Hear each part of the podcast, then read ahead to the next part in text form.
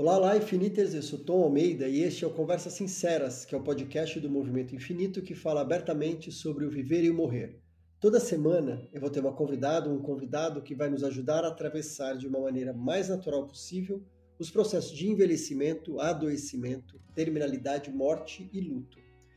E o encontro que eu trago para vocês hoje tem um dos meus temas favoritos, todos agrupados em uma única conversa. E além do mais, eu trouxe uma convidada e um convidado super especiais. Eu convidei a querida Mariana Ferrão para receber comigo no Festival Infinito de 2021 o nosso convidado internacional, o Robert Niemeyer, que é um grande especialista em luto, com diversos artigos e livros publicados. A gente falou sobre luto, narrativas e construções de significado. E caso você precise de legendas para as falas do Robert, você pode encontrá-las no vídeo que está no nosso canal do YouTube, que a gente vai deixar aqui no link do Spotify, tá bom? Eu quero só te garantir o seguinte: essa conversa foi linda e eu espero que vocês aproveitem.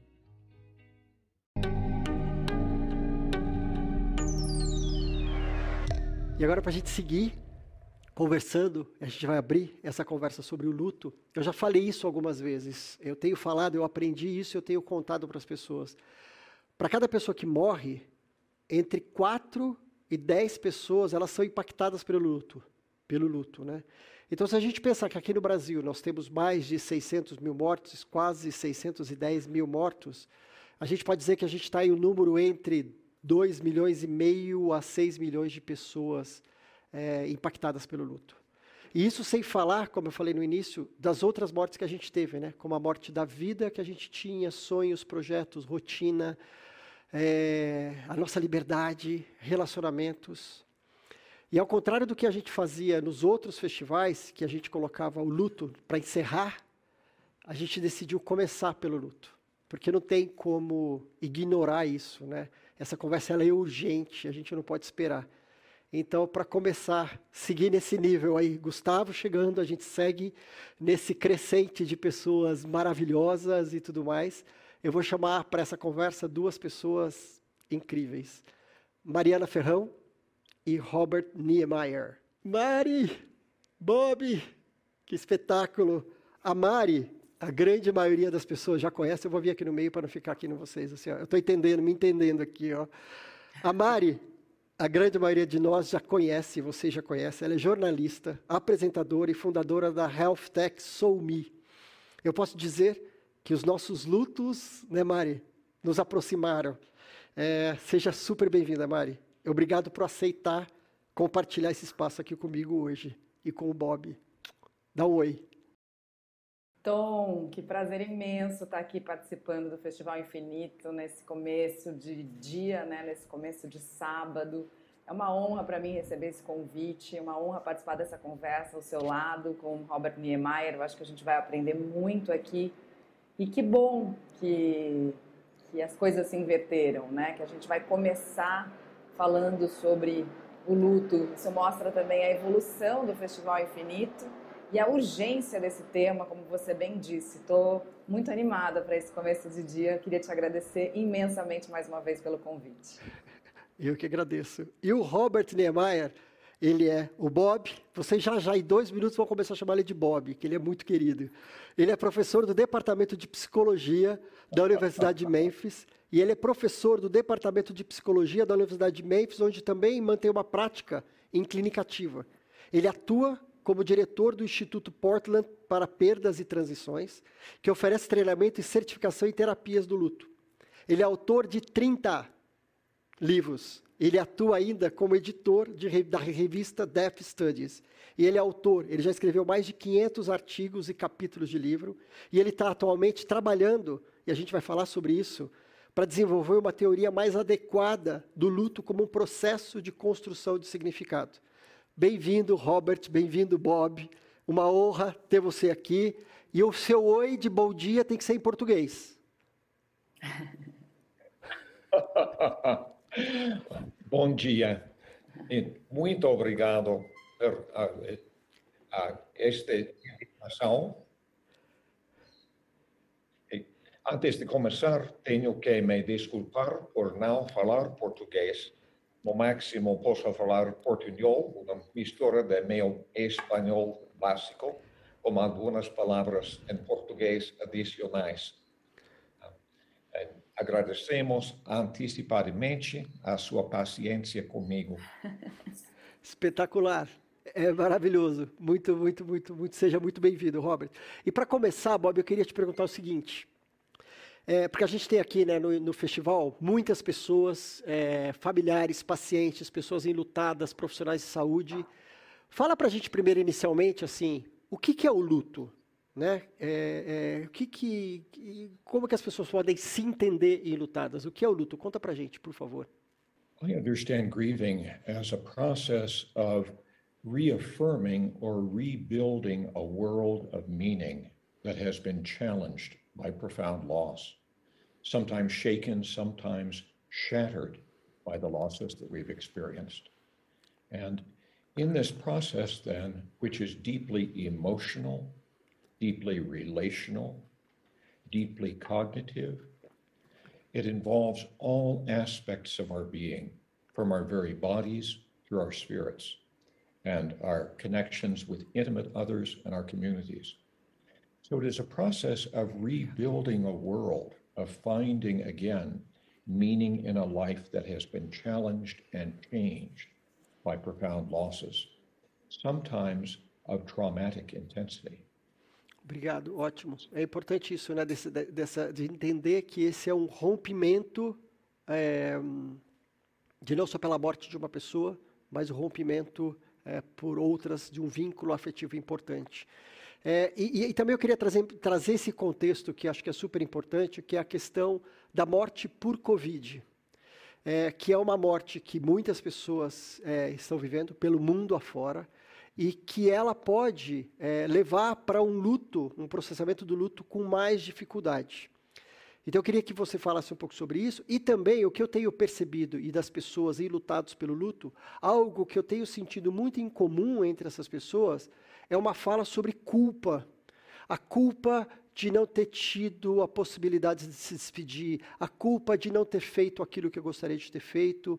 É, então eu gostaria que você também trouxesse, primeiro, esse contexto do luto por Covid e também esse aspecto de culpa, como que as pessoas podem atravessar isso ou ressignificar essa questão dessa história é, que elas viveram. Well, Tom, I think that the way you frame that is very helpful. uh, to recognize that we are living out a changed story, a story that none of us would choose to write, but that all of us are needing to live. It is a story that affects not only those who have lost loved ones to COVID, but who have lost loved ones to any disease and any cause in the COVID era. And it's for this reason that as we study the process of grieving across the, the months of the pandemic, we have learned that whether we have lost loved ones to pulmonary problems, where they lose their lives one breath at a time, whether they lose a loved one to dementia, one neuron at a time, whether they lose a loved one to cancer, one cell at a time, in all of these circumstances, as is also true with COVID, we experience all the same risk factors that complicate our grieving. We don't experience the good death of perhaps generous hospice and palliative care support. We cannot gather as a family to tend and befriend those we love in the time of their greatest need. Instead, we are isolated from them by necessary hospital precautions to prevent the spread of infection to other patients, to hospital staff, and to families themselves. And as a consequence of this, and the social distancing of our lives generally, we find ourselves too often alone, not alongside our loved one, in that maybe as we sit in an uncomfortable chair alongside their bed in the hospital, day and night. Perhaps we comb their hair, we give them a shave, we have conversations about a life shared with them to affirm the stories of those lives. All of that is taken from us. And that is true whether our loved one is dying of cancer or of COVID.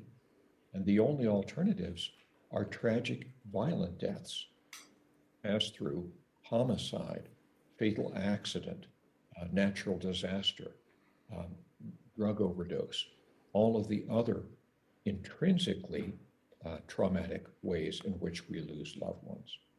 So we have entered a period of human history shared equally in the United States and Brazil uh, with similar uh, death tolls in our population. Uh, we confront um, a circumstance where every death is made more complicated and every grief may be felt more intensely, more privately, and in a more prolonged, unchanging way. I welcome the opportunity to talk with Tom and Mariana about these issues this morning. E eu acho interessante, né, Tom, porque tudo isso que o Robert está contando para gente, é, apesar de ser sentido como culpa, está fora do nosso controle, né? Tudo isso é uma, como ele disse, né? A era pandêmica não fomos nós que decidimos, né? Então não temos como ter controle sobre isso, mas sentimos tudo isso como realmente uma morte trágica nesse luto solitário em que a gente divide muito pouco dos processos e que o sentimento final é como culpa. Então eu queria pedir auxílio do Robert para a gente voltar um pouquinho na questão do significado, porque eu acho que a culpa também traz uma dificuldade de, da gente conseguir reconstruir esse significado num mundo em que não tem mais aquele ser que a gente ama. Queria entender quais são os passos, porque isso é algo que eu ouço muito as pessoas virem falar comigo quando eu compartilho dos meus lutos, especialmente o luto da minha mãe, é, que foi um luto, é, ela, ela, morreu com 48 anos, né?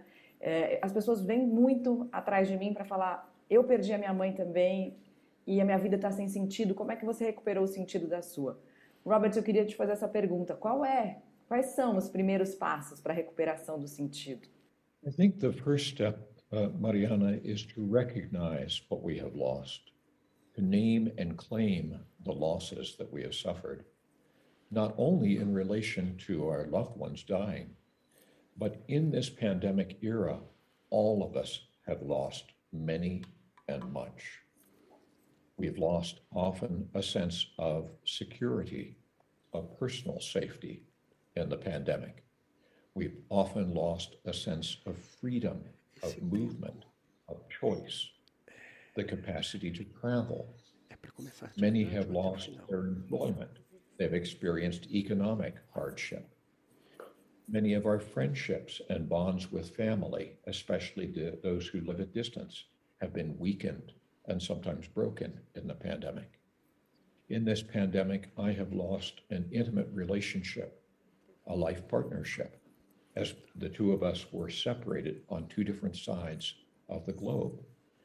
And so, to begin to recognize our grief, we need to understand and give voice to um, all of those dimensions of loss, because it is a, a grief for a specific person, perhaps, or several such people we have lost, but blended with the losses of our lives uh, that do not have to do with death itself. They're non death losses, but they are very real. And they lack the ritual and support that many death related losses have. I also wanted to return to the good point that you and Tom made about guilt, which is, of course, a natural response to the circumstances of dying in which we are unable to seek forgiveness, understanding. We are unable to be with our loved ones, mostly at the time of their dying. This leaves a good deal of what we call unfinished business, or asuntos pendientes en español, unresolved relational issues with the dead that sometimes call then for therapeutic attention later. And guilt, anger, a sense of insufficiency, a wish to spend more time with that person. Um, all of these would be natural aspects of this unfinished business, a conversation that could not be completed at the time of their death. Guilt, I think, ironically, can be seen as an attempt to conserve meaning, to preserve meaning. Because when we feel guilt, it is about something that we feel we could have done or should have done that we did not, or something that we failed to do um, uh, that, that was called for. But in this very act of taking the responsibility on ourselves for having failed in the experience of guilt, we preserve the idea that we really do have some measure of control in life.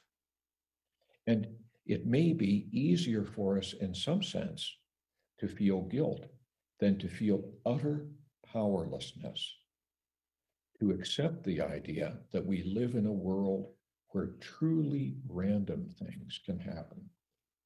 Virus can spread across the, the uh, planet, claiming millions and millions of human lives.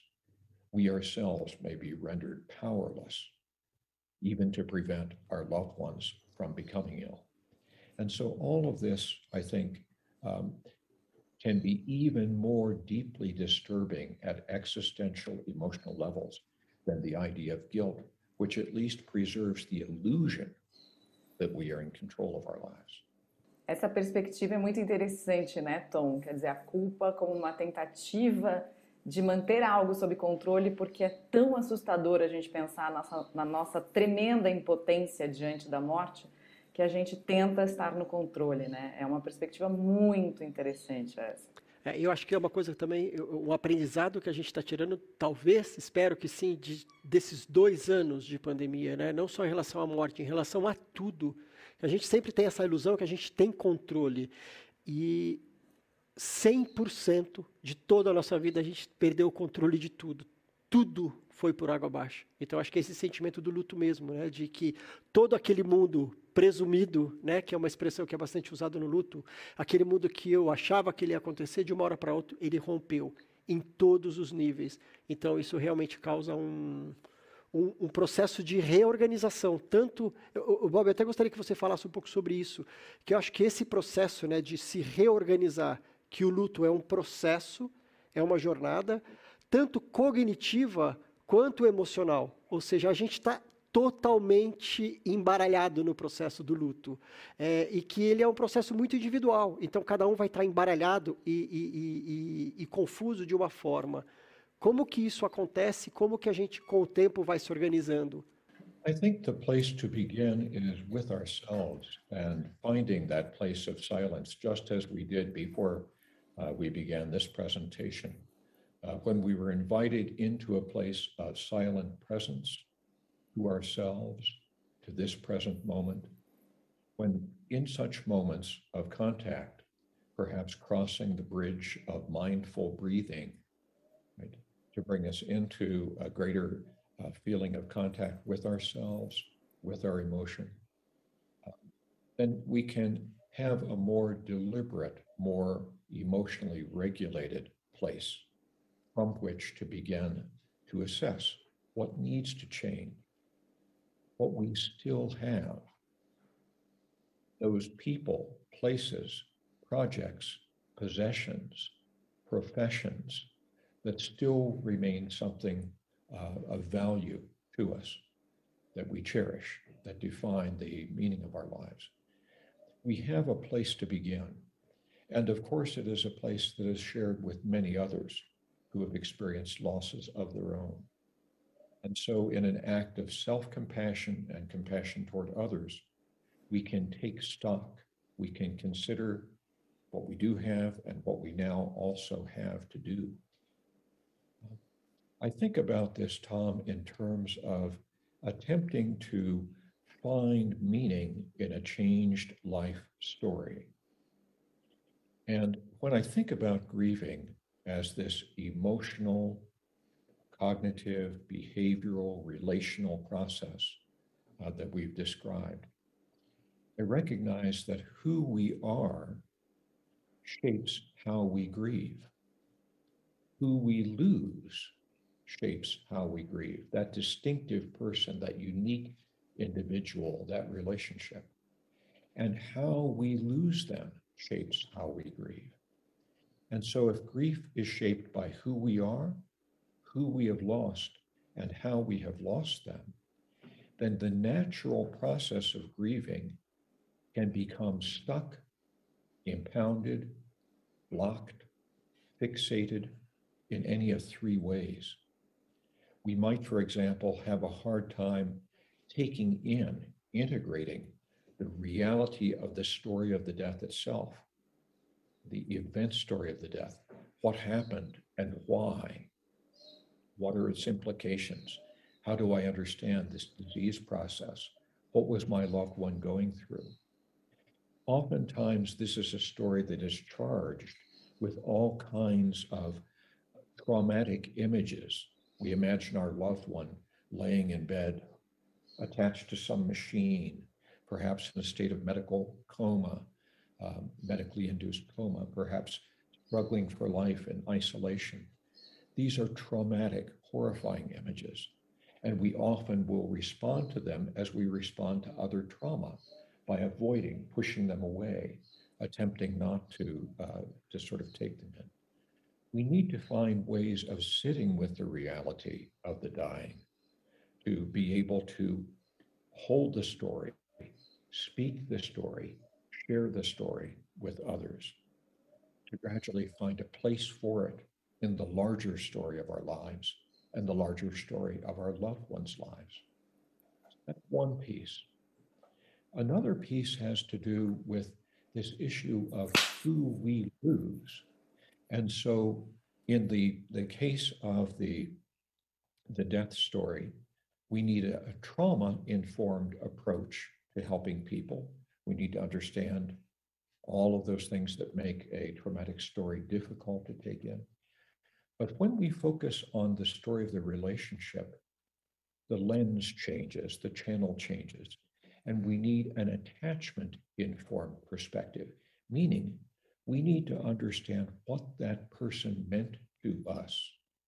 What role did he or she play in our lives? And did we play in theirs? Perhaps it was our, uh, our, our uh, grandparent or parent who died. Perhaps it is a sibling, a brother or a sister. Perhaps it is a dear friend. Perhaps it is a child. Each of these is a different relation. Our grief will be different because the character of the relationship was different. And we may often need opportunities then to speak about that person, to find ways to honor them in our ongoing lives, to somehow explore and express the legacy of those lives and the imprint they left on us. And then the third channel, the third place that we can become stuck in our story around the, the loss is in the identity story of who we are. As we may now ask, who am I now? Now that I am no longer perhaps a parent, having lost my child. Who am I now? Now that I am no longer a partner, the person who I had loved and lived with all of these years. Who am I now, now that I have lost my last living parent or my grandparent, the one who was perhaps most understanding in relation to me? So grieving involves also a process of reconstructing and rebuilding our own lives. And this gives us, of course, a terrifying sense of choice over who we are and who we become in the aftermath, in the wake of this loss. Ai, tô, tô emocionada aqui. É, acho que tem né, esses, todos esses pontos que o Robert falou agora, né, é, que podem impactar o luto. Então, quem a gente perdeu, né, como a gente perdeu, quem a gente é nesse momento da perda, e, e quem a gente quer ser depois daquela perda, eu acho que isso também me lembrou a, o primeiro grande luto que eu tive na minha vida, que foi o da minha avó, que foi a pessoa pela qual eu, eu, eu me apaixonei mais cedo na vida e com ela descobri o que era o amor incondicional. E eu me lembro, eu tinha 11 anos quando ela faleceu, e eu me lembro dela no caixão e, e, eu fui fazer o último carinho, né, antes dela ser realmente enterrada e pensei assim, que vontade que eu tô de ir embora contigo, que vontade. Que a minha vida parecia que tinha perdido o sentido ali mesmo. Mas na hora que eu encostei a mão na mão dela, eu me lembro que a, a, a sensação foi: eu vou ficar aqui só para ser uma avó tão boa quanto você. Então, acho que trazer também essa vontade de, de quem a gente quer ser, né, para honrar aquele legado das pessoas que se foram. E contar essa história de fato pode trazer o significado que a gente precisa, né, desse passo a passo. Yes. Isso é, que você está trazendo da história, do poder da narrativa, né? Naquele microsegundo você achou uma narrativa para aquilo. Não, eu não vou, eu vou ficar para. E quanto que isso impactou a sua forma de viver, impacta hoje você como mãe, porque você fez uma promessa, né? Eu quero ser uma boa avó. Então, como é que isso vai, vai tendo essa narrativa? E, e você falou, também lembrei no velório da minha mãe, é, que estava lá no velório e, de repente, no interior, é, então, muitas pessoas, muitos amigos que eu não conhecia da minha mãe, é, e de repente chegou uma amiga dela e começou a contar de histórias que elas tinham vividas quando jovens, que eu não sabia. E ela começou porque eu ia com a sua mãe, a gente ia a cavalo, dar aula e tal, escola, e começou a me contar. E eu me lembro assim perfeitamente, ela contando essa história, e atrás dessa pessoa estava o caixão da minha mãe. E daí na hora eu falei, minha mãe está aqui. Nessa história, ela não está ali, ela fica, ela não está indo embora. Isso me deu um acolhimento. E daí eu saía no velório é, perguntando: de onde você conhecia minha mãe? Você tem alguma história para me contar? Você tem? Então, é, pode parecer até meio estranho, mas eu tenho histórias, eu tenho lembranças muito boas do velório da minha mãe. Porque eu fui atrás da vida dela que estava ali presente. E eu gosto muito, Bob, do que você traz, que, que ajuda a trazer assim, né? Como que a gente olha essa relação além da morte, né? Além daquele fato final, e são de uma forma ampla, de uma forma geral da vida dessa pessoa. A gente não pode resumir aquela relação, aquele afeto, aquele amor da forma como a pessoa morreu. Os últimos dias, sim, essa vida como um todo. Então, é, me lembrei disso também. Eu acho que, que é super bonito. E acho que também, só para contemplar, para reafirmar isso, é, tem uma pessoa muito querida aqui no Brasil, Ana Penido. Ela escreveu uma, um livro junto com o, com o marido dela, que faleceu, um jornalista aqui no Brasil muito famoso, Gilberto Dimenstein. Um livro lindo. E uma vez a gente estava fazendo uma conversa, ela falou que falar conversar é melhor que pomada cicatrizante.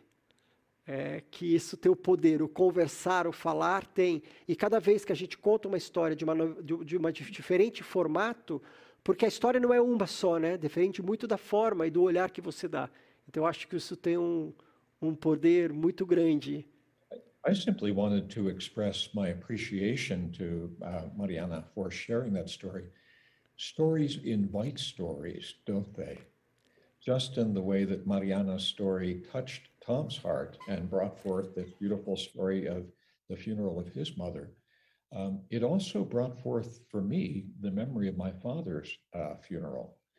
Um, that happened, unfortunately, when I was just 11 years old, um, and my father died by suicide. Um, in an era where people did not talk about death, and so my father's life fell into silence. In a certain way, I, I, hardly remember his name being spoken in the 10 or 15 years following his death. My mother tried to live as if he had never been part of our lives um, in order to manage her own terrible grief. And of course, this meant that my father, in a sense, died twice. He died by the barbiturates he took in order to end his life as he struggled with blindness, depression, and alcoholism. But he also died a second death when his stories also went silent, at least for 15 years, before I grew to be old enough to be able to uh, reintroduce them and uh, to join with others in, in, in some way acknowledging our lives together. So I think that we can see the power of stories in their presence when we hear them, when we share them, and we can feel the dark power of them in their absence when we silence the stories, when we refuse to hear them.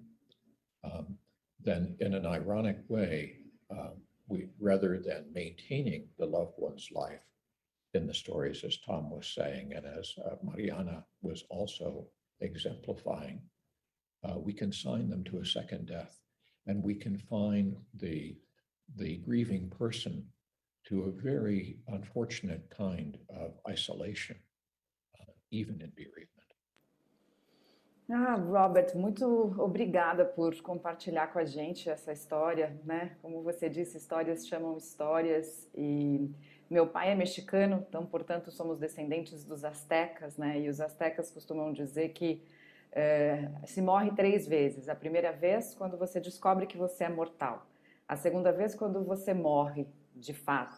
E a terceira vez, quando nunca mais ninguém pronuncia o seu nome, né? Quando ninguém nunca mais lembra de você. Então, eu imagino o quanto uh, deve ter sido dura essa segunda morte do seu pai, né, por passar, e como você disse, tanto tempo sem pronunciar o nome dele. Eu queria te perguntar como é que você se sente hoje em relação a isso, podendo falar num festival sobre essa morte, sobre essa história, o quanto também poder estudar e falar sobre isso te ajudou nesse luto. Well, it certainly does. For for one thing, I, I am not sure I ever heard the word grief until I was 11 years old.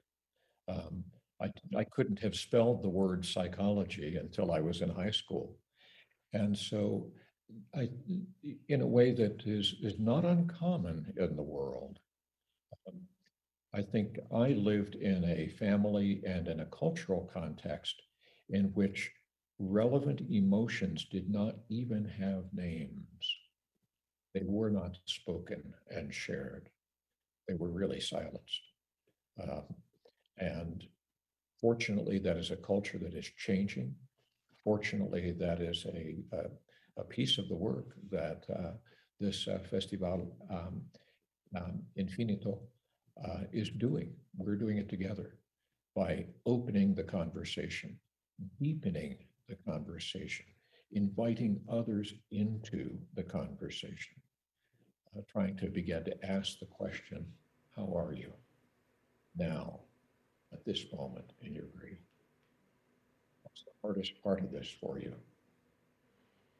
What's the part of the story that others are unwilling to hear or that you carefully edit out to make it an easier story to tell? When we open to these kinds of profound invitations, that we we enter the life world of another. We we build a bridge into their world. We cross that bridge. We take up a, a quiet presence there alongside them. Uh, we hear the stories. We share our own, but not before we listen deeply to theirs. And this, of course, can happen in a family context. It can happen among friends. It can happen in remarkable uh, events like this one in which we're participating. And it can also happen in the domain of uh, grief counseling and therapy, which is a big part of, uh, of my practice um, across these many years. I'm privileged to hear many stories. So, of course, they also happen in religious context where we, in some way, bring the uh, the messages of a broader tradition and a set of rituals into our lives, into our hearts, as a way of giving a larger meaning to our, our own losses. And that may be true whether it is a, uh, a Catholic or a Jewish or a Buddhist or an Islamic uh, mindset, uh, a Hindu perspective. All of these can help give significance to human suffering, right along with secular philosophies, humanistic psychology, um, all of these bigger frames of meaning that might have relevance for us in our own small lives filled with big suffering. Uau! Eu estou aqui pensando que bom que isso tudo está sendo gravado, porque tem tanta coisa importante no que o Bob está falando, que a Mari está trazendo nessa conversa, que é, já é vontade de depois a gente olhar e se aprofundar para entender aqui que tem muito, muito ensinamento. E eu acho que, que, que tem tanta. A gente fala né, de as ferramentas que vão ajudar quem está passando pelo luto e se entender nesse lugar, porque é, é muito confuso, né? Então as pessoas ficam meio perdidas, não sabem o que estão vivendo, o que estão sentindo, ainda mais por causa dessas perdas múltiplas, diferentes lutos que nós estamos vivendo. Às vezes, assim, eu estou sentindo uma dor, uma tristeza que eu já nem sei mais pelo que é.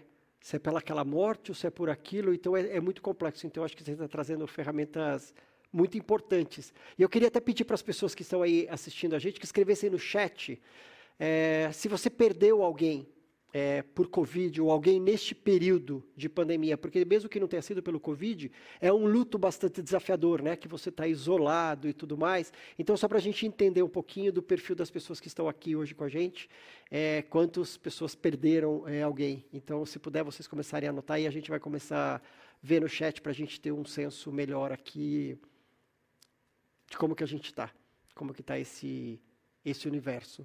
É, Bob, eu, eu, comentei com você depois, daqui a, pessoal, daqui a pouco a gente vai fazer uma atividade com o Bob, ele vai propor uns exercícios e tudo mais que vão ser muito importantes. Mas eu queria, Bob, antes disso, eu comentei com você que a gente fez recentemente um post no, na nossa página do Infinito falando sobre tatuagens. Que a gente estava falando, que até chamei o luto na pele, falando sobre se as pessoas, perguntando se as pessoas tinham feito alguma tatuagem em homenagem é, alguém, algum amor, alguém que partiu, que não está mais aqui. Isso foi meio inspirado. Eu tenho aqui a tatuagem, eu tenho a assinatura da minha mãe aqui, do RG dela no meu braço, eu tenho a assinatura do meu pai aqui nas minhas costas. E foi assim, muitas pessoas, muitas pessoas falando o quanto que elas tinham feito alguma tatuagem, o quanto que isso tinha sido importante. É, e muitas, assim, recém-lutadas falando, eu quero fazer uma tatuagem, eu quero fazer. É, por que isso? Por que, que a gente tem essa vontade? E, e qual o poder é, das pessoas terem uma tatuagem sobre alguém que elas amam no seu próprio corpo? Well, I, I think that every act, every decision we make as human beings has multiple intentions behind it. We are not simple beings. We are capable of having many meanings for every action, some more conscious, some more unconscious. When I've spoken with people who are heavily inked, as we say in the in the U.S., who uh, have tattoos of a memorial kind, they often tell me several things that converge uh, in reflecting their points of agreement. First of all, it is an intimate act of inviting the other to be with them always. It may be a word, a name, a symbol. It may be their loved one's face. And in some cultural contexts, uh, the tattoos may be very extensive. They may cover a significant part of the body, a, whole shoulder or back. Um, often it is at a place where the person can um, both cover the spot, but also choose to reveal it, right, to the view of others. And in this, uh, there is an element of choice uh, and a kind of opening up toward greater intimacy. People have also told me that the very act of being tattooed is, of course, uncomfortable. It is painful. It may the pain may vary depending where on the body you have the tattoo placed. Um, and in this, the, the very act of pain is almost a, a kind of uh, dedication to the uh, to the loved one. Uh, it's saying my grief hurts, your loss hurts, and it is appropriate that I hurt uh, as I take in and take on your image or this symbol of you. Um, it's also a way of bringing the pain close to the surface, isn't it? Um, in the, the the British author Shakespeare, who some of you might have heard of, um, right? He, he talks about giving sorrow words. Um, he also talks about the idea of wearing your heart on your sleeve um, and literally your loved one's name in your heart on the part of the, the body that is called a sleeve in, uh, in English when it's tattooed um, can be a way of doing just this, of acknowledging the other in an intimate way. So there are so many meanings rather than presuming I understand the meaning of the tattoo, I think the most useful thing is to ask the person who has it. Wow, how did you decide on that image? And you decided to place it there on your ankle, on your back, on your arm, on your chest. What made you decide that that was the right place? for that person to be with you. Um, I'm intrigued by that symbol. What does it mean? Um, I see some words there. They're in another language that I don't speak. What would they mean in Portuguese? Right.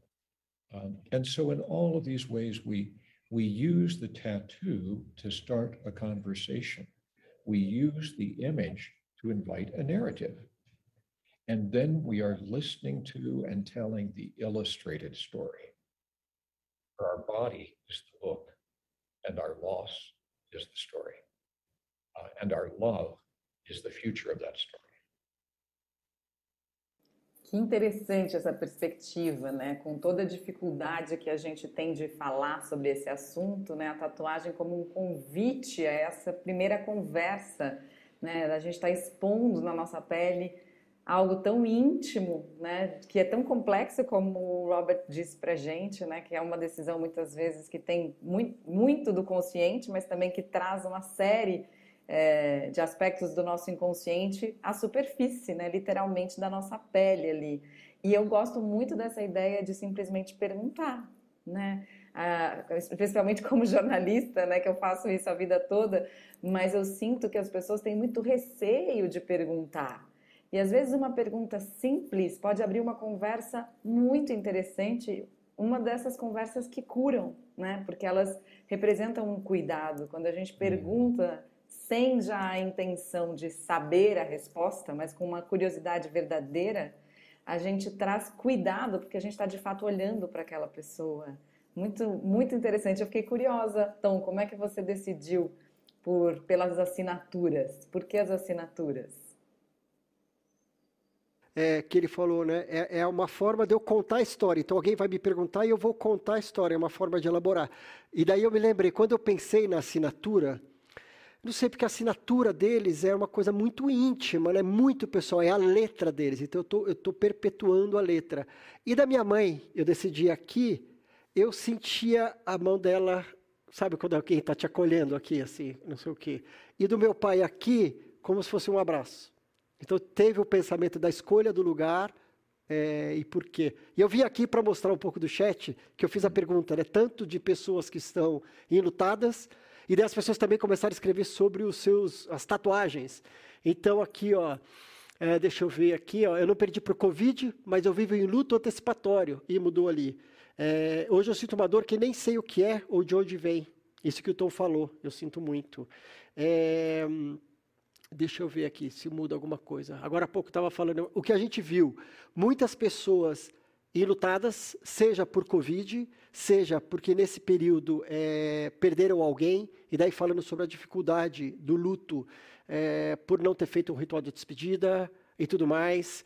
É, quem mais? Eu sei que a Judantas está aqui, ela tem tatuagens, várias frases relacionadas no braço, relacionadas no corpo, relacionada a, a, isso. Ou a Valéria contando que ela fez uma tatuagem de flor com escrito mãe no braço esquerdo. É, flor porque ela adorava flores, plantas no braço esquerdo, porque me conecta diretamente com ela no meu coração. Tatuagem delicada. Contei o nome dos meus entes queridos. José Dadalto, meu avô paterno, que a Lu Dadalto perdeu morreu, Paulo Henrique, eterno menino. Então é lindo, ou seja, isso, tanto das pessoas que perderam, que eu sinto muito pela dor, pelo sofrimento de vocês, e é bonito essa questão, né, dos significados que a gente, que as pessoas vão dando pro usando, né, isso tudo como narrativas. Eu acho sensacional isso como ferramentas e tudo mais. Bob, o que, que você acha? Mari, você já tem, tem alguma pergunta ou a gente já vai para a atividade? Bom, eu queria fazer mais uma pergunta, porque você falou dessa. Tem um avião passando aqui, mas desculpa. É, desse luto antecipatório. E eu acho que às vezes as pessoas também gostariam de saber né, como é que a gente se prepara para o luto.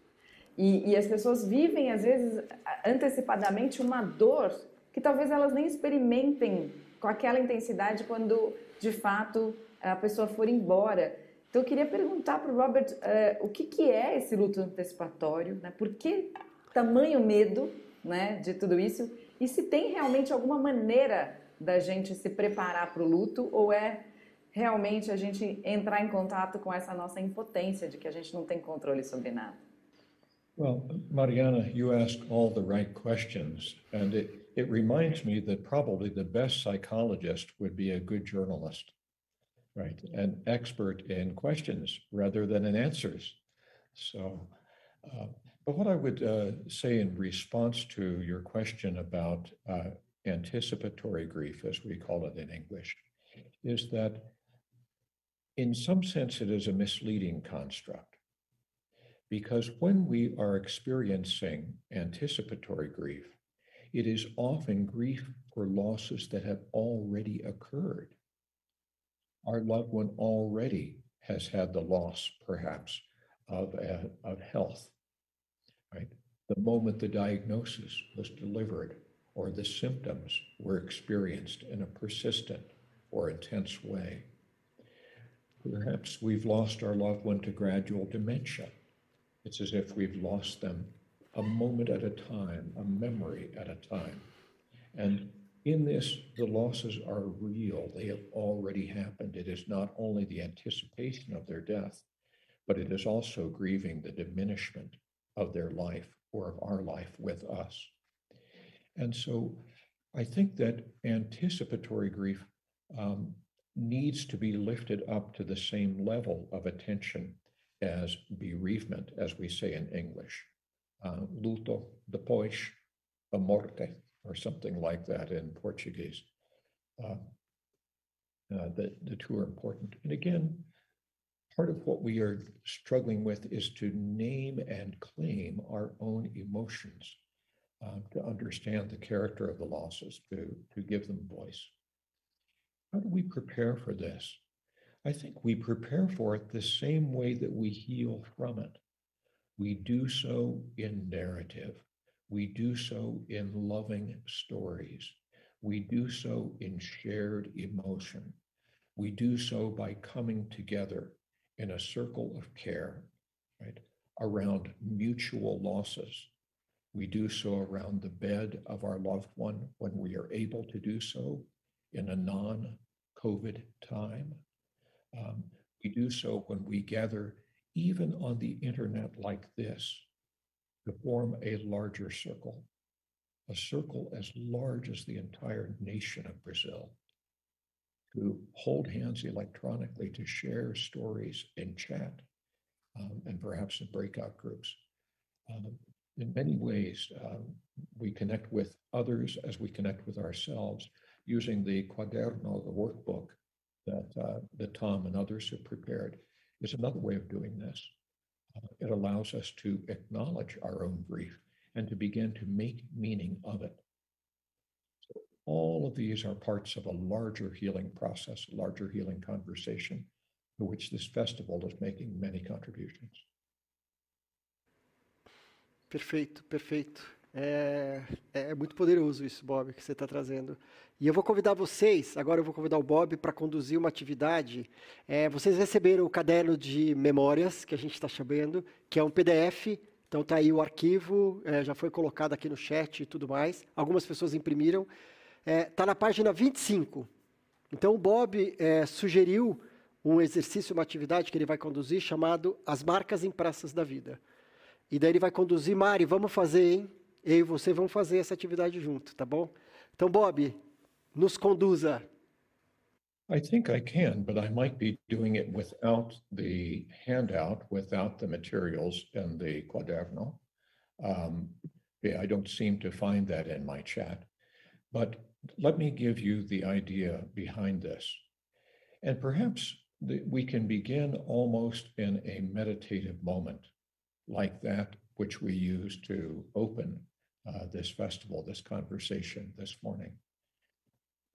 And what I might do is invite you with me to close your eyes and give yourself the luxury of a few deep breaths,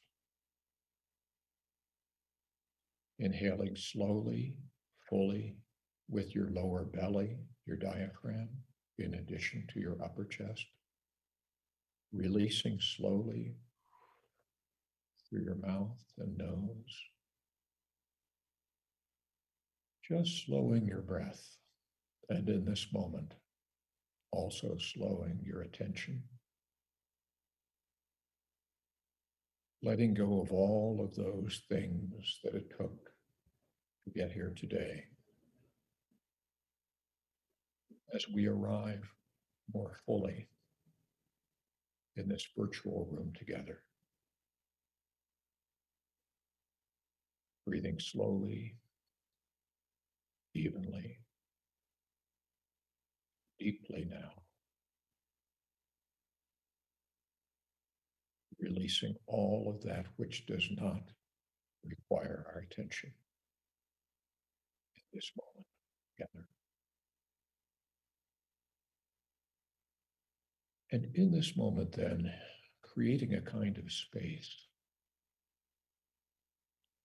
a space in which we can tenderly hold our love for another special being. Whether this is a being we have lost during the pandemic or long before, as a physical presence in our lives even though we have not lost them as a psychological, emotional, or spiritual presence in our lives.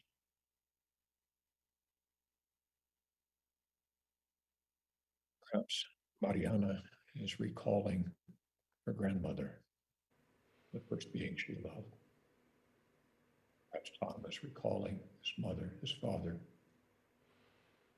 as I could recall mine. Each of you choose one loved one you want to invite more contact with now in a way that feels safe.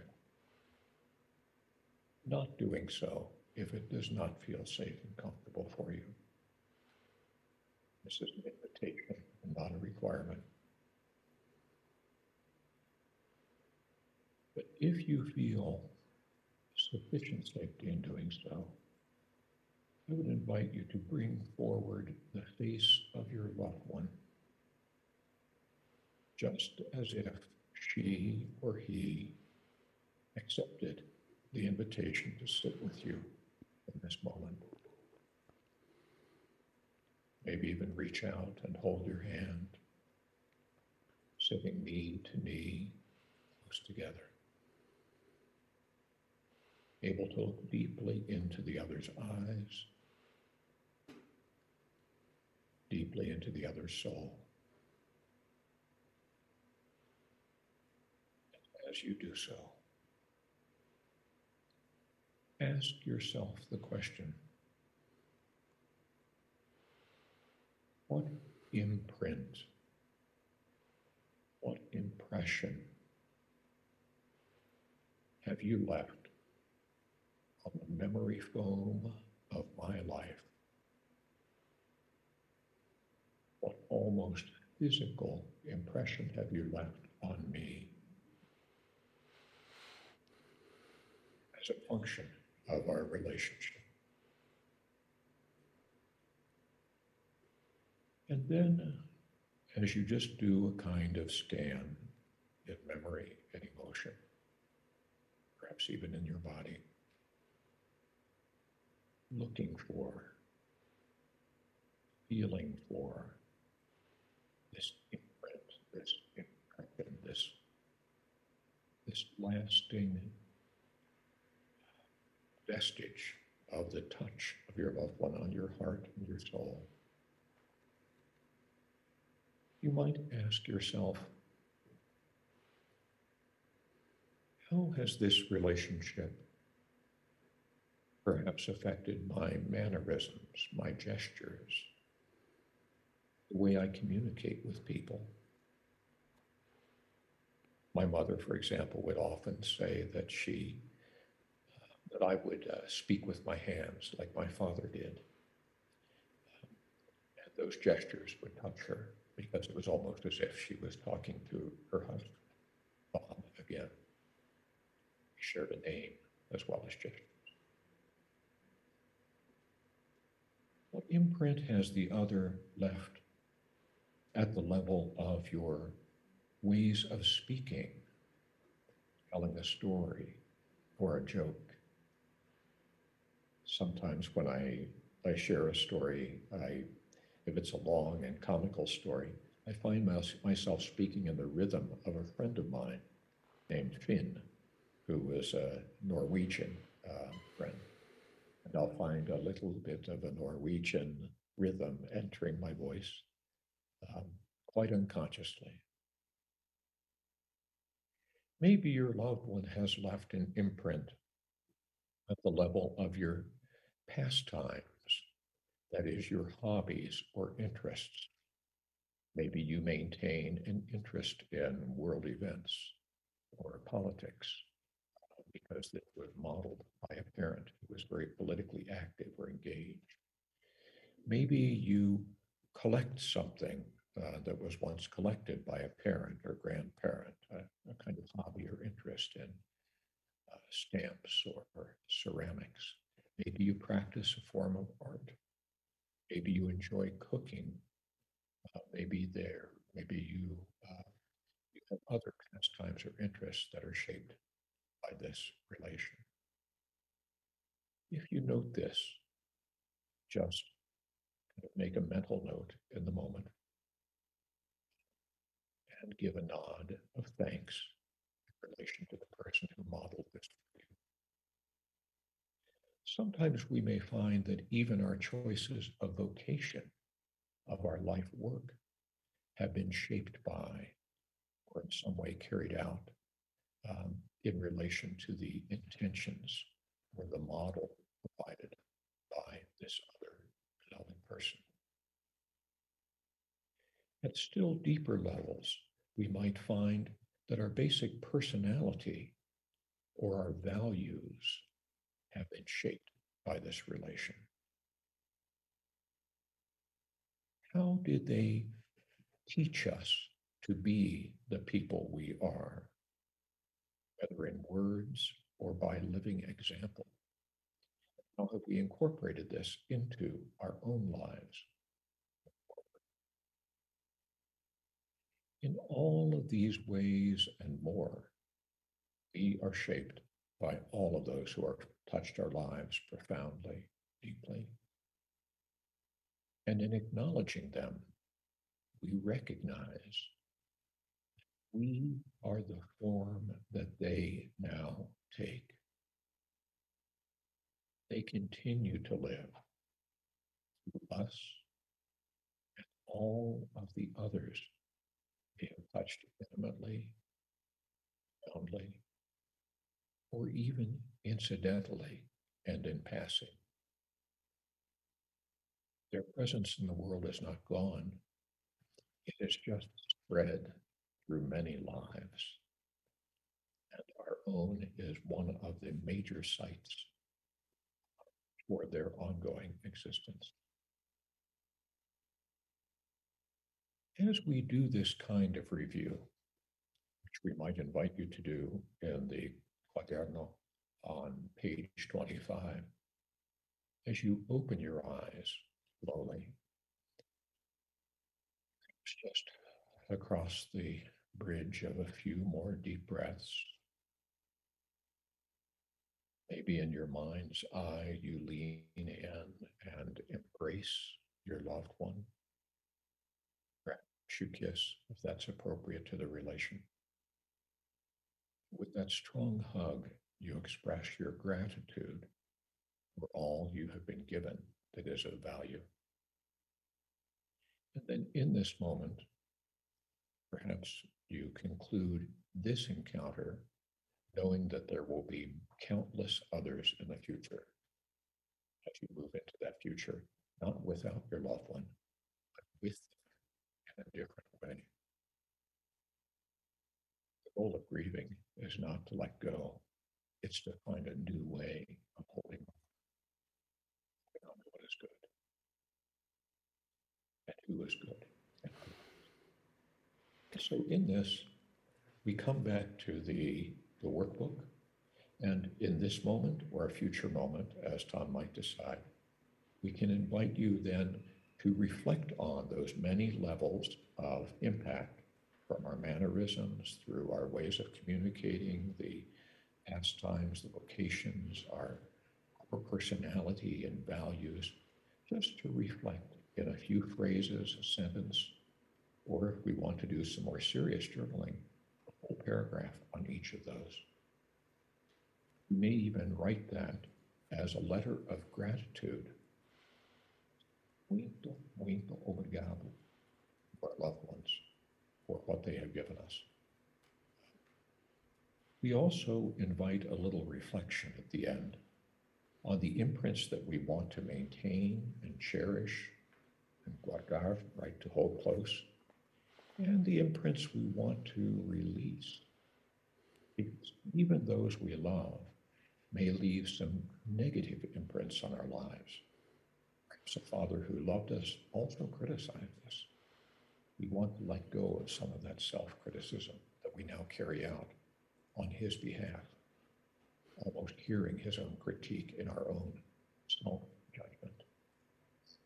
So we can be discriminating in preserving what has value and releasing what does not.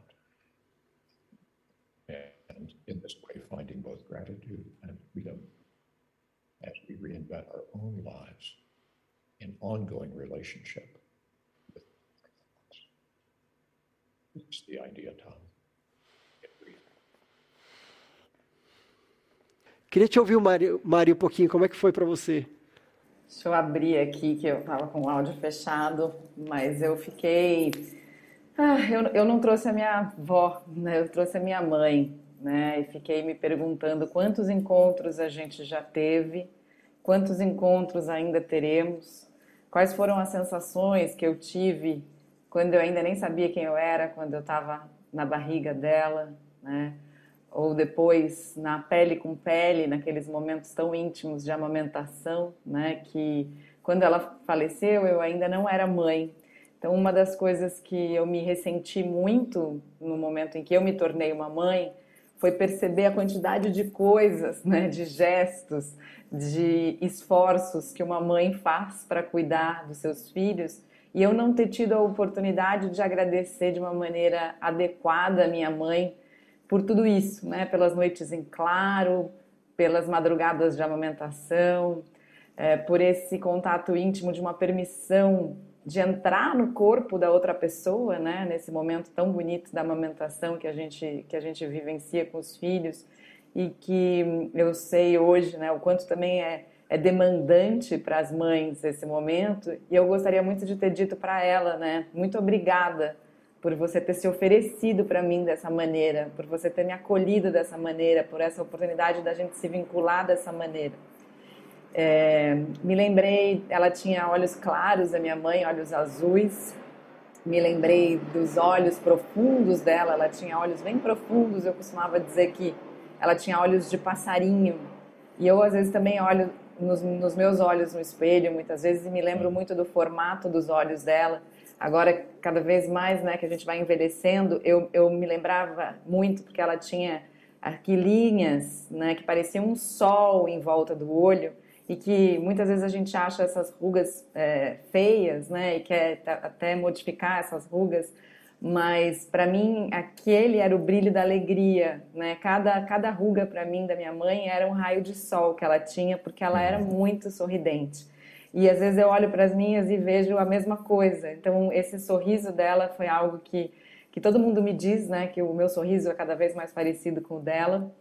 Me lembrei também de algo que eu quero, sem dúvida nenhuma, é, continuar espalhando por aí, que ela tinha uma habilidade de conversar com cada pessoa, como se de fato cada pessoa fosse uma pessoa e não alguém no caminho que estivesse ali para fazer alguma coisa, né, para prestar um serviço, por exemplo. Então ela ia à farmácia, ela conversava com o atendente da farmácia, ela ia à banca de jornal, ela fazia amizade com o jornaleiro, ela ia ao açougue, ela sabia o nome de quem estava vendendo a carne.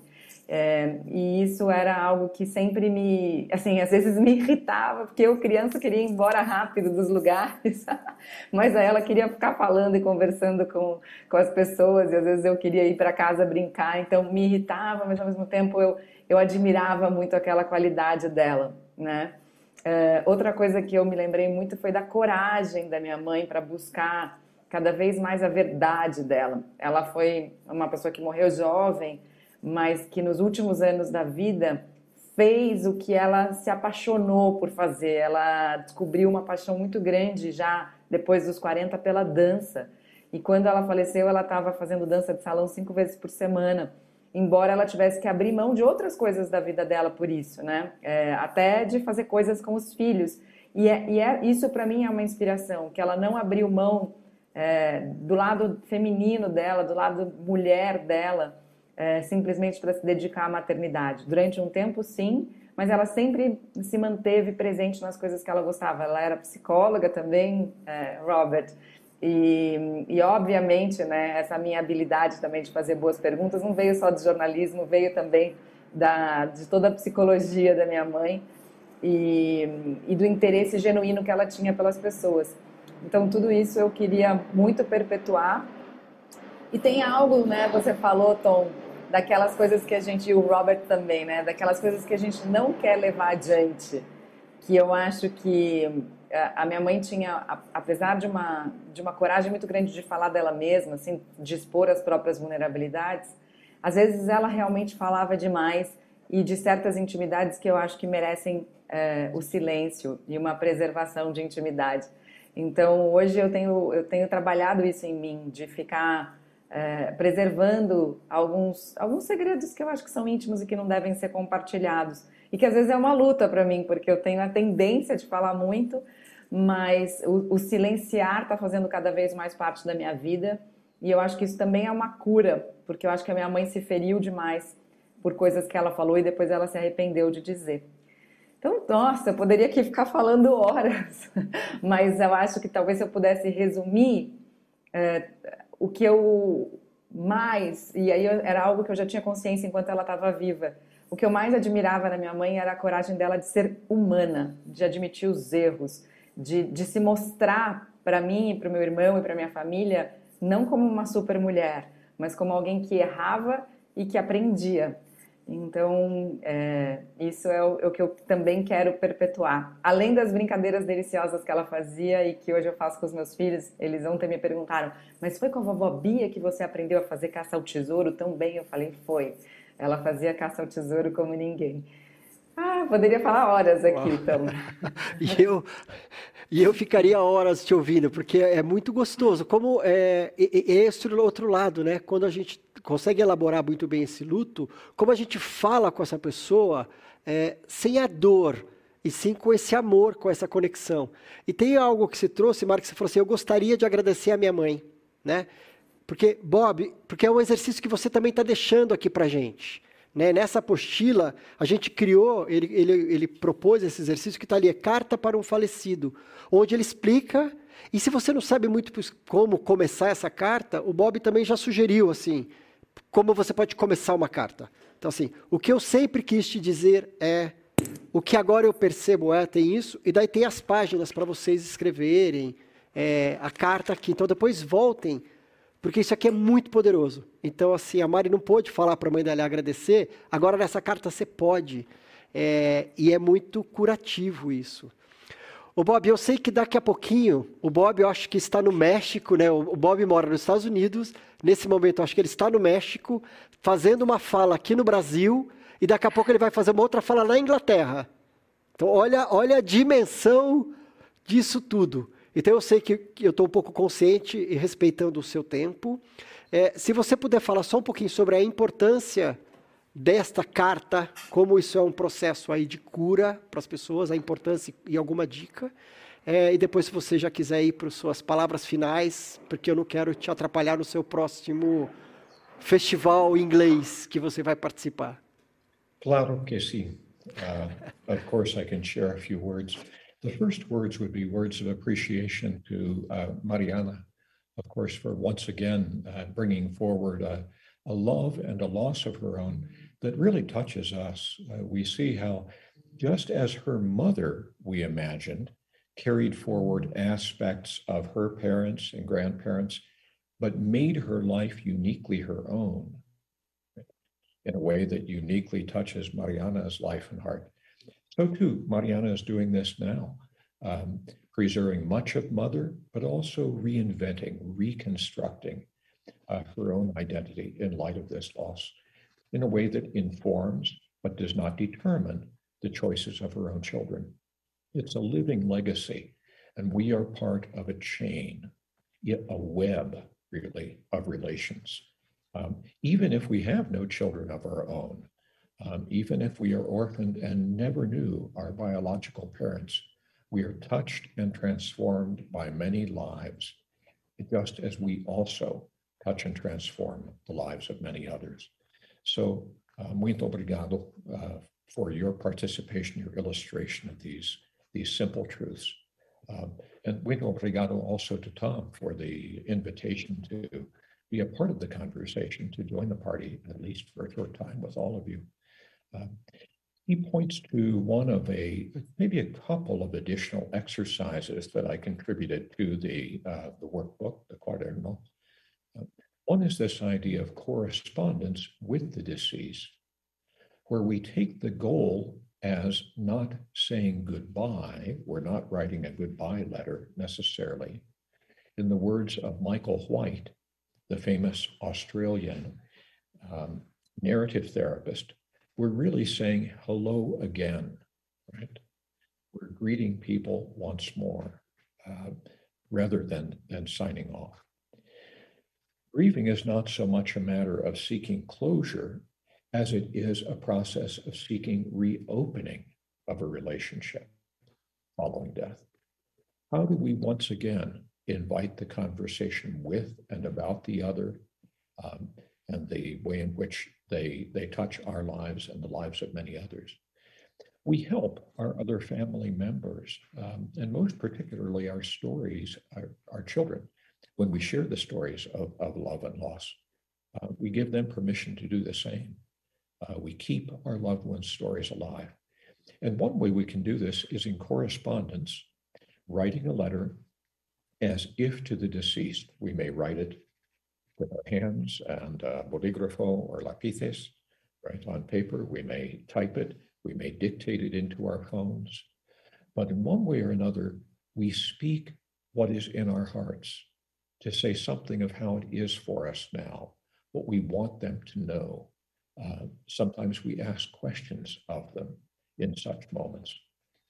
And then I often encourage people to take this letter, to set it aside for a couple of days, and then to come back and reread it as if with the eyes of our loved one to whom it was written.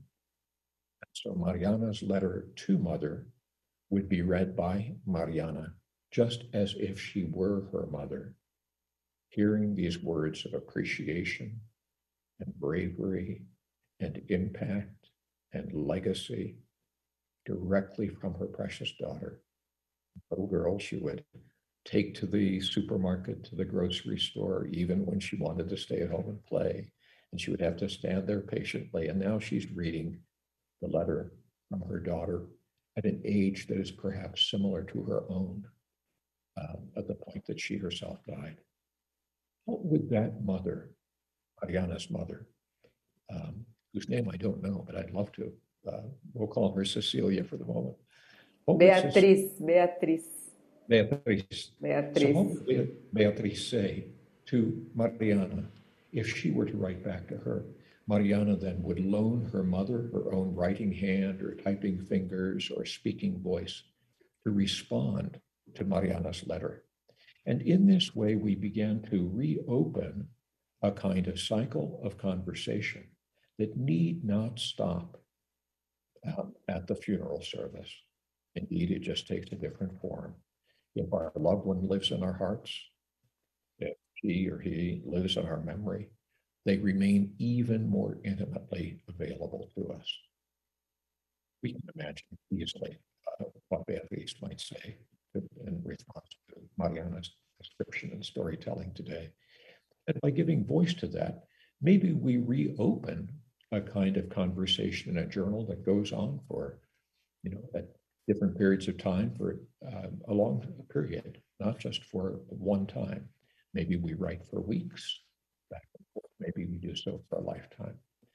Um, so in this, we really speak about grieving as a process of reopening, not of closing down.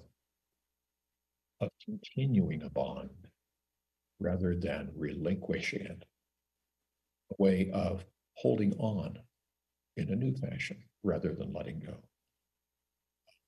And of course, of retaining the person's presence in some sense in a world that still needs the good that they brought into the world.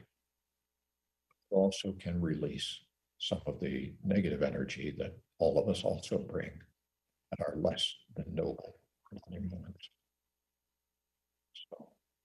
It is with these words that I express appreciation uh, once again to all of you for the, the willingness to be here with me. Agradecemos uh, a sua paciência comigo um, e meus limitações em português um, as I invent a few words in your language uh, to express the, the, gratitude that I have for you and the work you're doing. Foi muito, muito obrigado. Maravilhoso, Bob, maravilhoso. É, eu vou pedir uma última coisa para você. Abra o seu braço. Vou te dar um abraço. Dá um abraço. ah, amigo. Amigo. Em breve você venha. em breve você venha aqui, que a gente se conheça pessoalmente. É, foi um prazer enorme. Eu e a Mari, a gente vai ficar mais um pouquinho. A gente vai deixar você aí, porque você tem outro evento. Muito obrigado. Obrigado mesmo. Foi muito bom, muito bom mesmo. Ah, eu também queria agradecer demais, Robert. Obrigada, viu? É muito emocionante tudo isso. Você abraçou a gente com as suas palavras. Muito obrigada, muito obrigada mesmo. É. É, o Mari. Obrigado. Até logo. Até, Até logo. Eu vou vir para esse lado aqui agora que está mais espaço. Mari, sabe o que eu fiquei com vontade de fazer? Pedir para as pessoas, hum. porque assim, muitas pessoas conhecem alguém que, que morreu, perdeu algum ente nesse ano, por Covid, ou seja lá o que foi. Muitas vezes a gente não sabe o que falar, talvez a gente não tenha se pronunciado. A gente está perto de finados, talvez seja o primeiro finados de muitas pessoas. Então a gente sabe que muitas vezes as primeiras datas, elas são muito desafiadoras. Então eu queria propor para todo mundo que tiver e quem tiver com vontade, de pensar, se conectar com alguém é, que perdeu a mãe, o pai, o marido, o irmão, um filho, e mandar um WhatsApp agora. Falar, oi, eu estou pensando em você agora. Vamos fazer uma onda de amor, assim, ó. Eu não sei quantas centenas de pessoas a gente está agora conectado pegar o WhatsApp, pensa em alguém e fala: Oi. Eu fico arrepiado de pensar nisso agora. Eu estou pensando em você agora. É, eu sei que está chegando essa data e talvez seja difícil. Eu estou aqui só para dizer que eu te amo, que eu estou aqui para te ouvir. É, me desculpa se eu sumi, eu não sabia o que dizer. A única coisa que eu posso dizer é que eu estou aqui perto. Então, bora fazer uma onda de WhatsApp de amor aí para essas pessoas, de outro tipo de abraço aí, via WhatsApp. Vamos disparar. E a Mari está mandando também. Pois eu quero saber, ondas infinitas, adorei aqui que a Mariana fala, olha aqui, vamos ver quem fez. É, a Grazi do Cátia, acabei de fazer. É, ela fez isso em três minutos. É, ondas infinitas, as pessoas mandando. É muito bonito isso, saber que isso está acontecendo é potente demais, é saber que isso agora está acontecendo, que tem todas essas mensagens e tudo mais. Ô Mário, eu queria te perguntar, conversar um pouquinho com você sobre quem que você se tornou por conta dos seus lutos. Né? Porque você já contou, a gente já teve outras oportunidades, então você já falou sobre o luto da sua avó, o luto da sua mãe. É, quem é essa nova Mariana? É, essa nova versão da Mari por conta dos seus lutos, porque o processo do luto é um processo de transformação. Né? É um processo que é difícil, mas uma vez eu estava conversando com a Gabriela Caselato, é, que me apresentou o Bob, ela e as meninas do Quatro Estações que me apresentaram o Bob, e a gente estava justamente falando sobre isso. E ela falou: Eu gosto mais da minha versão hoje por conta dos lutos. Eu também gosto mais da minha versão hoje por conta dos lutos que eu tive. Eu queria perder as pessoas que eu perdi, não queria. Mas o que eu me tornei, o que, que essa dor, esse sofrimento fez, é, eu sou grato a isso. É, esse festival, ele acontece por causa das dores que eu tive, por causa das perdas que eu tive. É, então eu gosto mais dessa versão. E você, Mari, essa nova versão, por causa dos seus lutos? Fala um pouco sobre isso.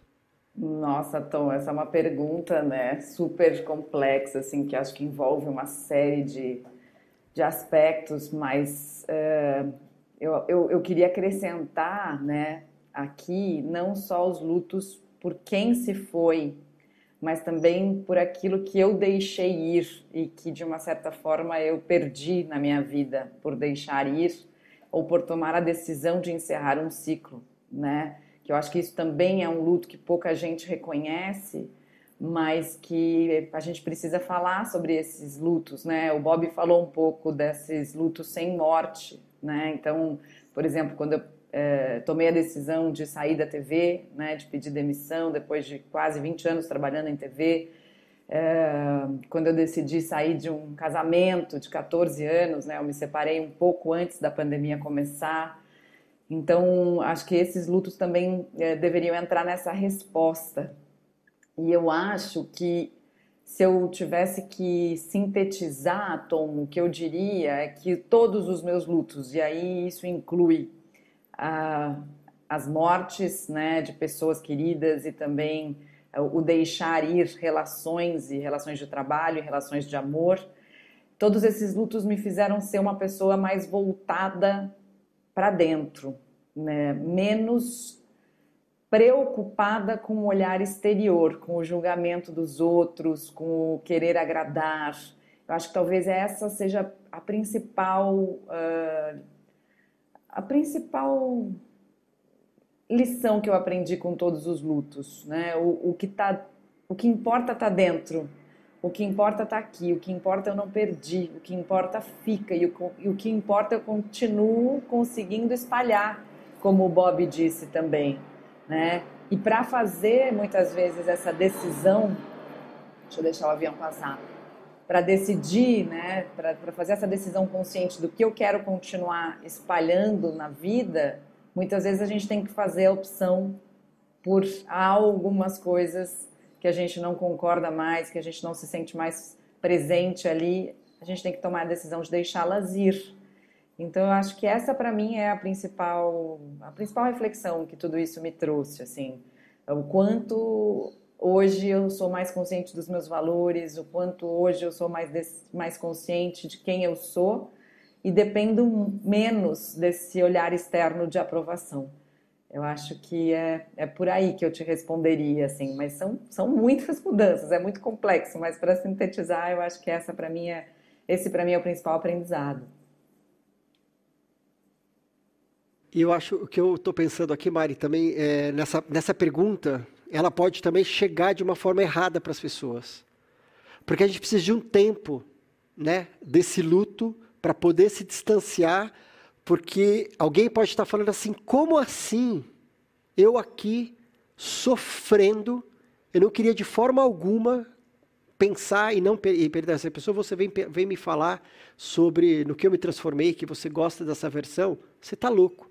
Então eu acho que eu queria pautar, quando você estava falando, eu falei, é, é, tem que ser muito cuidadoso com isso. Que a gente está falando sobre um processo, a gente está falando sobre um processo, do que a gente olhando com distanciamento. Então cada um vai precisar do seu tempo. Então talvez hoje, é, muitas pessoas que estão aqui nos ouvindo não consigam ver isso. E está tudo certo. Sem dúvida. É, é, confiar nesse processo, que o momento isso vai acontecer. E ele é meio que vai acontecendo, ele não tem uma data, uma chavinha que vira. Ele vai acontecendo e de repente você olha e fala: Nossa, eu me transformei, né? Porque esse é o processo de transformação, a gente vai se transformando. É, e vai se reconhecendo como essa nova pessoa. E, e o Bob falou, mas eu acho que é sempre muito importante ressaltar: o processo do luto, ele é natural, é perfeitamente natural viver o luto. Cada um vai viver da sua forma, ao seu luto.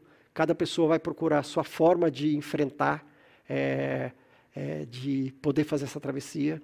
Então eu acho que isso é importante ressaltar, que a gente tem essa respeite esse tempo. A gente não está falando que tem uma forma que você vai encontrar, mas sim que tenha um processo aí que, que vai acontecendo. É, se alguém tiver alguma pergunta para mim, para para Mari, já coloque aqui. Tem, ah, chegou aqui para mim. Tcharam! Aqui é a minha que coisa aqui. Ou a Simone, deixa eu ver aqui se A Thaisa, ela está contando para mim assim, ó, ela também usa um pingente com as cinzas do meu pai. Para mim, é muito significativo esse objeto, sempre comigo. Aí então, eu acho que é uma outra versão né, também daquela questão que a gente está falando da tatuagem. É uma nova história, uma nova forma de manter essa pessoa é, conectada. Aqui tem outro comentário que encontro gostoso. Eu pude ter com a minha mãe abraçá-la nesse momento. Então acho que é um depoimento sobre a carta, sobre o, exercício. Eu adorei isso também que ele falou, que é pensar que o luto não é uma um, essa carta, esse processo não é um fechamento, e sim uma abertura, né? É sensacional. A outra pessoa senti meu avô aqui pertinho, incrível após 16 anos. Isso foi a Cristina que falou. A Alessandra, ela falou: foi maravilhoso me encontrar com meu pai após cinco anos da morte. Olha que encontro, que cada encontro que aconteceu aqui.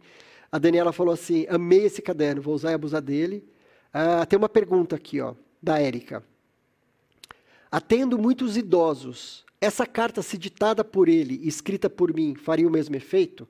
Eu acho que essa pergunta era para o Bob, mas acho que também ele falou sobre que você pode fazer esse processo escrevendo à mão, digitando, gravando. Então, acho que é o processo de contar a história. Então, é, com, ter, com, certeza, Érica, eu acho que é um processo que é muito curativo para outra pessoa também. E, principalmente, Mari, vê se você concorda com isso, que eu ouço muito, e você também tem encontrado com muitas pessoas enlutadas no trabalho no unboxing e tudo mais. Quando a pessoa, alguém está ouvindo essa dor, ela tá, a dor dessa pessoa está sendo legitimada, isso serve muito com o processo de cura, Érica. Então, se você se oferecer para essa pessoa e propor esse exercício, com certeza vai ser bastante curativo com ela por dois motivos. Por ela estar tá escrevendo essa carta, mas também por ela estar tá vendo alguém validando, entendendo que aquilo é importante. E que poderoso, né, Tom, você servir, você servir de canal para essa pessoa poder expressar é, aquilo que ela está sentindo, né? Eu acho que é um super exercício para os dois lados aí, tanto para quem vai editar a carta quanto para quem vai redigir a carta. É, é, é um, um ato de cuidado assim dos mais grandiosos, eu diria, né? Você ser uh, o canal que vai fazer com que aquela mensagem tão importante para aquela pessoa se materialize, né? É mais um processo de abertura, como o Bob falou. É, eu acho que e tem uma outra coisa aqui que você trouxe, Mari, que a pessoa está falando também aqui, ó, é a, a Simone, que ela falou que ela se identificou muito com o que você falou, é, que ela viveu o luto da separação, o luto profissional após 25 anos em empresas e hoje eu sou tão feliz em paz, com muito mais vida em mim e nas relações com tudo que me cerca. Ou seja, teve muita dor, mas agora com o distanciamento, com o tempo, ela se sente é, que isso foi importante para ela. E eu acho, eu queria falar um pouquinho, a gente tem alguns minutos, Mari, sobre lutos não reconhecidos. Que acho que você traz isso na fala, né? O que é um luto não reconhecido? Então, aquilo que as pessoas falam assim, é, um casamento, seja lá o que for, da pessoa fala assim: ah, mas também você já não estava mais feliz. É, pode ser que eu não estava mais feliz, mas tem o luto de um rompimento de uma história que era para acontecer. É, tem o luto por perda gestacional. Às vezes é logo no início da pessoa falar, ah, mas era logo no comecinho, não tem problema. Ou então o luto quando é uma pessoa bem mais velha.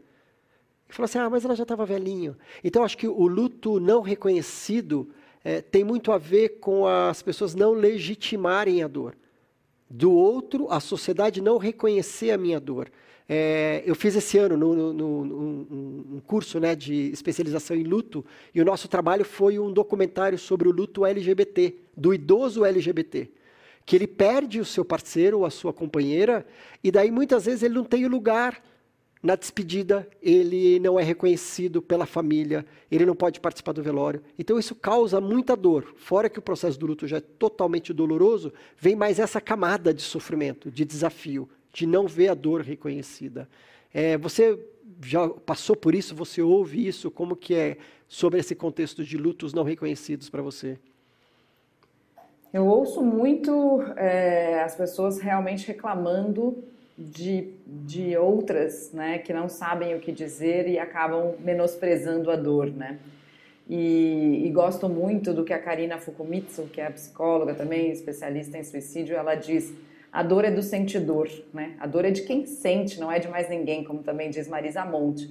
E a gente precisa ouvir essa dor e nos preparar para poder sentir essa dor junto com o outro, porque eu acho que quando a gente diz, ah, mas você não estava tão feliz, a gente está se protegendo daquela dor, né? A gente fica fugindo desse contato íntimo com a dor do outro, que eu acho que é uma grande doença na nossa sociedade, querer fugir do contato íntimo com a dor, seja a minha ou seja a do outro porque a gente precisa entrar em contato com essa dor para a gente poder cuidar dessa dor e para a gente poder curar essa dor, né? Aquilo que tem cuidado pode ser curado, aquilo que não é olhado não vai, não vai ser curado jamais e não vai ser cuidado, portanto vai piorar, né?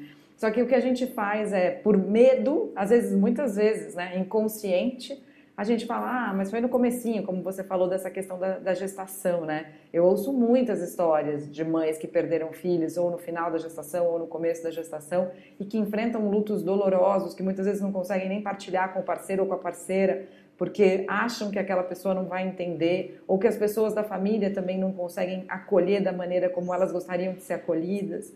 É, essa questão do trabalho também, né, que muita gente compartilha comigo pela minha própria história, né? Então eu saí do meu trabalho, tudo bem, estava ruim, mas eu estou enfrentando agora vários outros medos, várias outras dores. A dor de não conseguir me recolocar, o medo de não conseguir ganhar dinheiro, o medo da falta de estabilidade, o medo de deixar de oferecer segurança para minha família, o medo de nunca mais ter um lugar no mercado de trabalho, mas as pessoas olham só para o lado de não, você teve coragem de sair daquilo que estava ruim.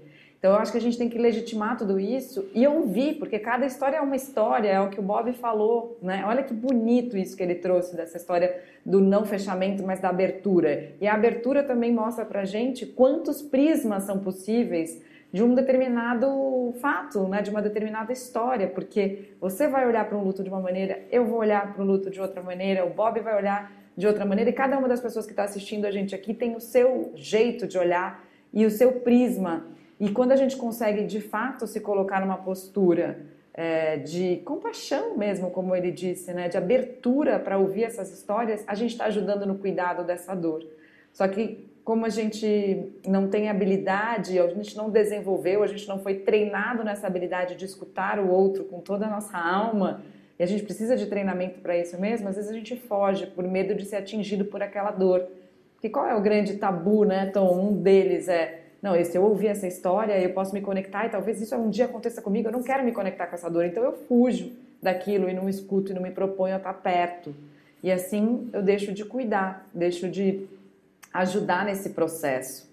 Mas ao entender que eu estou cuidando, servindo de espaço para o outro, eu posso ressignificar também o meu medo. Tá bom, eu tô com meu medo aqui, essa conversa está um pouco desconfortável.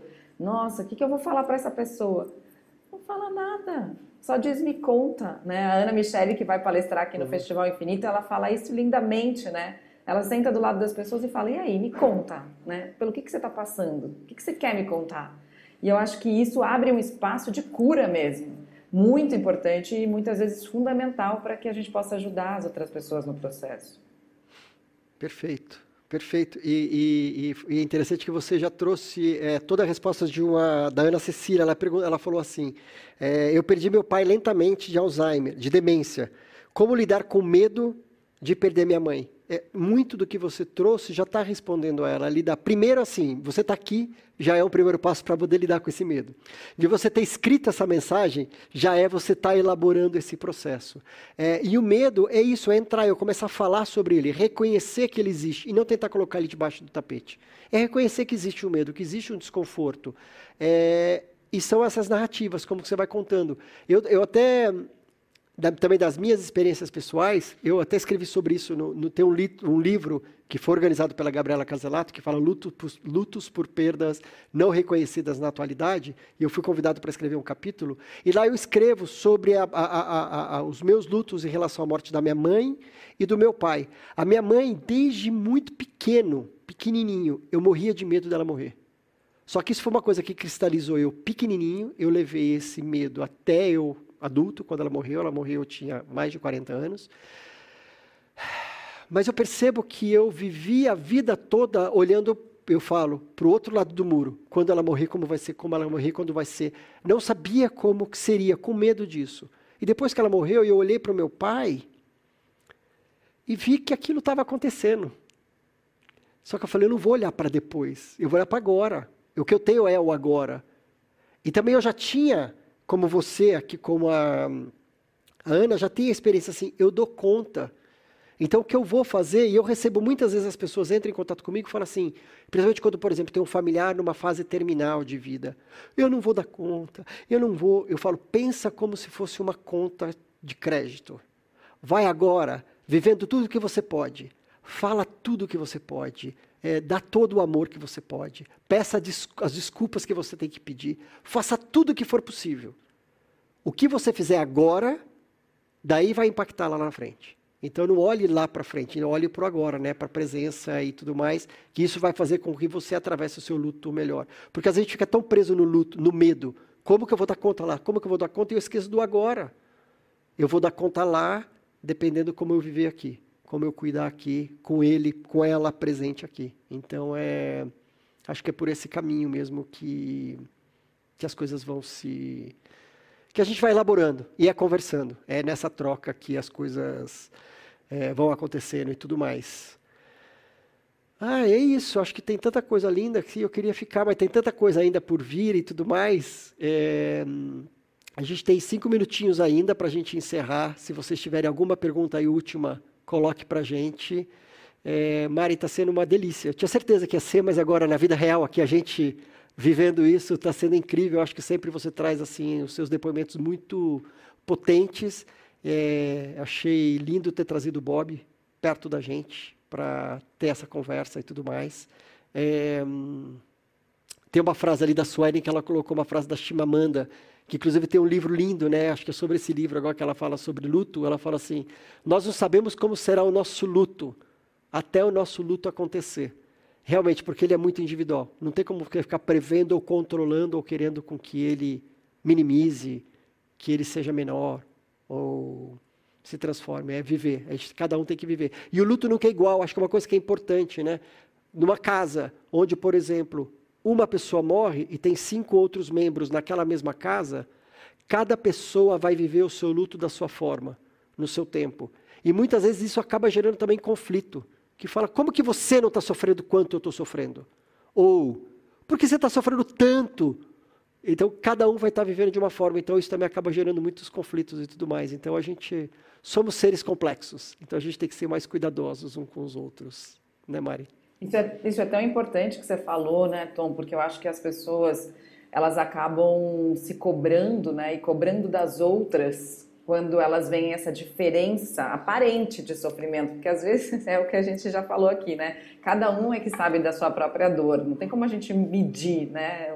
Um, medidor de dor para a gente ver quem que sofre mais, quem que sofre menos, também não importa. Mas uh, saber que cada um tem um processo diferente, eu acho que é uma informação absolutamente fundamental para que a gente possa respeitar o processo do outro e respeitar o nosso processo porque às vezes a gente olha para o outro e vê ele chorando o dia inteiro e fala: Nossa, mas será que eu deveria estar tá chorando o dia inteiro também? Será que eu deveria estar tá deixando de fazer as minhas coisas? E aí também a gente entra no tal do processo da culpa que a gente já falou também com o Bob. Mas cada um é um e, e, e, as maneiras que a gente encontra para processar isso são muito distintas, né? Olha as histórias das tatuagens que a gente falou, a história do pingente com as cinzas, a história das cartas. Tem gente que vai conseguir escrever, tem gente que não vai conseguir escrever, tem gente que vai querer fazer uma poesia, tem gente que vai querer cantar, tem gente que vai querer dançar, tem gente que vai querer, enfim, só chorar, tem gente que vai querer plantar. Então eu acho que isso é muito importante, assim, cada um transformar o luto, e eu acho que o processo do ritual, embora a gente esteja nessa época pandêmica com dificuldades de fazer os rituais né, tradicionais, a gente pode criar o nosso próprio ritual, as nossas próprias simbologias, né, trazer esse símbolo que às vezes transcende simplesmente uma palavra, que tem uma série de significados ali também atribuídos àquele processo que a gente vai fazer individualmente na nossa intimidade para elaborar o luto. E, e, é importante a gente respeitar né, o nosso tempo, a nossa experiência, a nossa dor e olhar para o outro do mesmo jeito, sabendo que ele está no tempo dele, que ele está com a dor dele, que ele está vivendo a experiência dele, sem querer comparar porque não tem, não tem jeito, né? Se a gente se compara, a gente se julga e a gente sofre. É só essa saída que tem para comparação. É, a gente dificilmente melhora quando a gente entra nesse estágio da comparação. Então, tratar é, esses processos, as diferenças desses processos com muita bondade, com muita gentileza. Acho que isso é fundamental. É isso aí, Mari. Estamos chegando ao fim dessa conversa e eu queria te falar, ó, fica por aí que a conversa que vem depois vai ser incrível. A gente vai ter um intervalo agora, mas depois a gente vai ter uma conversa que fazia muito tempo. Depois eu vou contar melhor, mas para a gente olhar o luto por diferentes perspectivas, em diferentes tradições religiosas. Então acho também o quanto que isso interfere, né? Que também isso tem a ver com a narrativa, né? O quanto eu estou preso numa narrativa e quanto que ela me prende ou então ela me liberta. Então a gente vai falar muito sobre isso. Obrigado, viu, Mari? Incrível. Quero abraço. Será que está funcionando isso ou está sendo mal mico dar esse braço? Eu não sei, mas eu não, vou dar. vamos dar um abraço, vamos dar um abraço.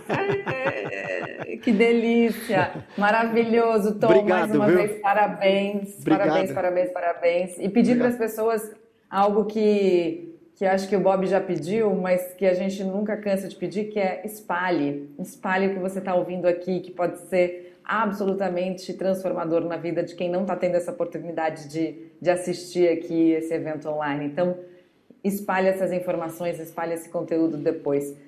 Tom, grande beijo, parabéns obrigado, mais obrigado. uma vez. Obrigada, obrigada a você. Obrigado, obrigado, um obrigado. Beijão. Beijo, beijo. Beijo, tchau, tchau. Gente, uau, não? uh, tá lindo já, né? Eu tô amando.